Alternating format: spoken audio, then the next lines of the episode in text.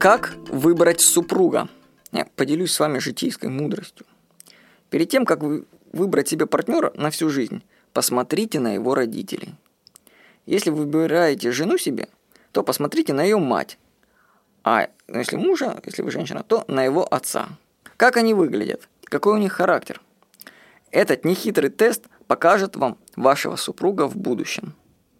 Например, девушка 18 лет может выглядеть как цветочек, но ее мама, вы видите, она такая авторитетная тыквочка.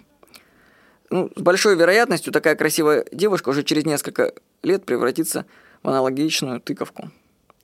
Смотрите на родителей своих супругов, и это убережет вас от недоразумений в будущем.